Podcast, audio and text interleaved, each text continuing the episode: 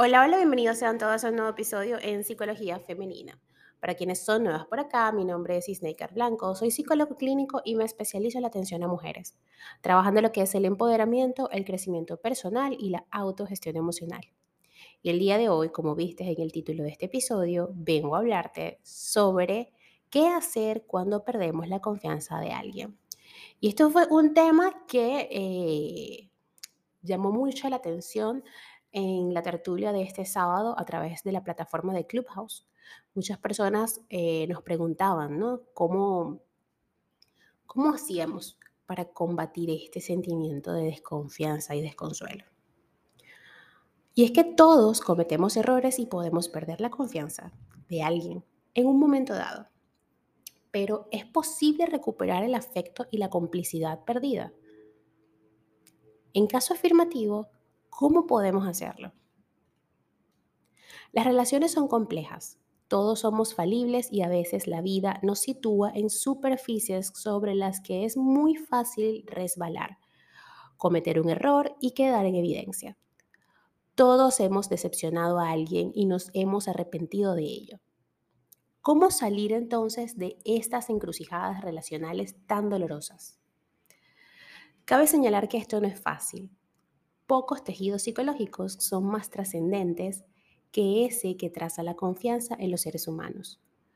Cuando éste se rompe, la herida no se cura con parches, tiritas o paños calientes. Se necesita esfuerzo y voluntad para recuperar la alianza perdida, la intimidad vulnerada y la expectativa de que algo así no volverá a suceder. Alguien puede perder de un día para otro la confianza de su pareja, sus amigos, sus padres e incluso de sus hijos. Si hay arrepentimiento por el acto provocado, es vital actuar cuanto antes para reparar esa lesión emocional. Vamos a analizar algunas estrategias que podríamos llevar a cabo. Pero antes de ello, les comparto una frase de Lao Tzu. Aquel que no confía lo suficiente no será digno de confianza. El ser humano necesita moverse en un entorno en el que se sienta más o menos seguro, donde la percepción de riesgo sea baja. Esto implica que pocas cosas son más básicas que construir afiliaciones seguras y enriquecedoras. De lo contrario, nuestro cerebro siempre está alerta y estresado por no disponer de un soporte social en el cual sentirse seguro. Esta característica no solo está presente en la esfera de las personas. En el mundo animal, la confianza es también la piedra angular en muchos grupos sociales.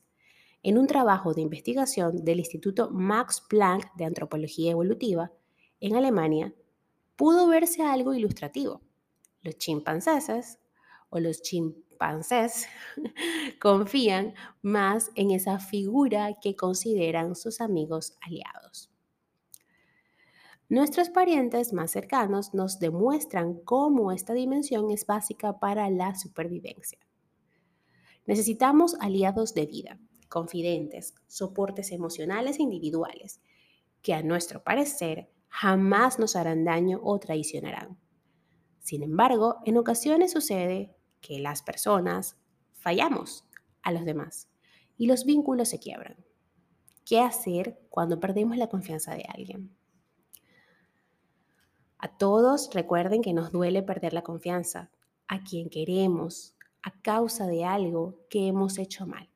Por ello, les comparto las herramientas o algunas estrategias. La primera de ellas es analizar lo sucedido.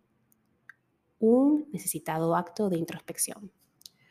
¿Por qué una o varias personas han perdido la confianza en ti? La mayoría de las veces podemos clarificar el desencadenante.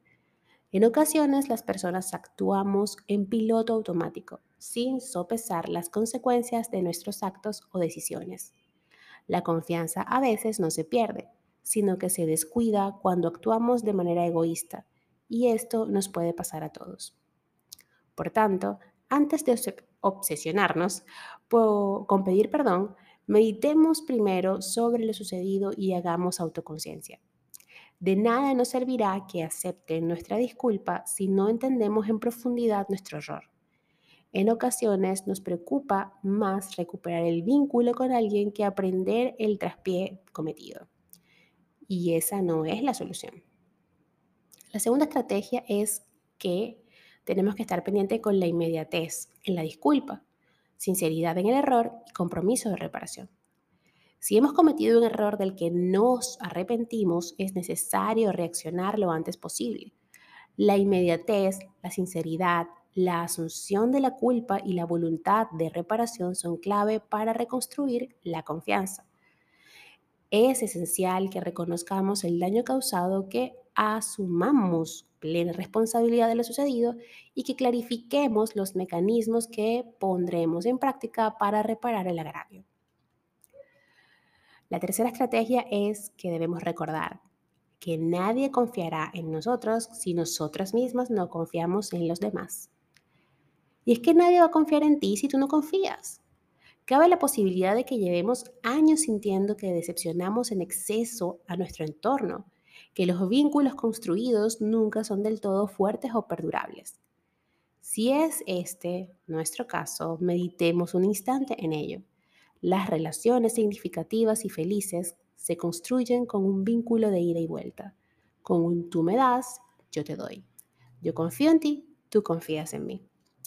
No debemos tener miedo de depositar en el otro esperanzas y expectativas. No pensemos que en algún momento seremos dañadas. Solo quien espera lo mejor del otro puede a su vez dar lo mejor de sí. Hay situaciones así, esas en las que uno vive en una eterna cuerda floja en la que a la mínima cae en el vacío de la decepción y la crítica. Son muchas las personas que se pasan media vida intentando ganarse la confianza y la aceptación de los demás, dejándose incluso la salud en ello. Sucede que en esas familias que sitúan unas altas expectativas en sus hijos, en el momento en que estos se salen de esas perspectivas marcadas por los progenitores, surge la decepción y la ruptura de la confianza. Nadie puede ni merece vivir en esa esfera de angustia permanente. Luchar a diario por recuperar la confianza de quien no nos acepta tal y como somos es agotador y no tiene sentido. Hay muchas cosas que podemos hacer cuando perdemos la confianza de alguien. Sin embargo, todos estos actos y esfuerzos deberían partir de una pregunta que debemos clarificar. ¿Qué me ha llevado a esta situación?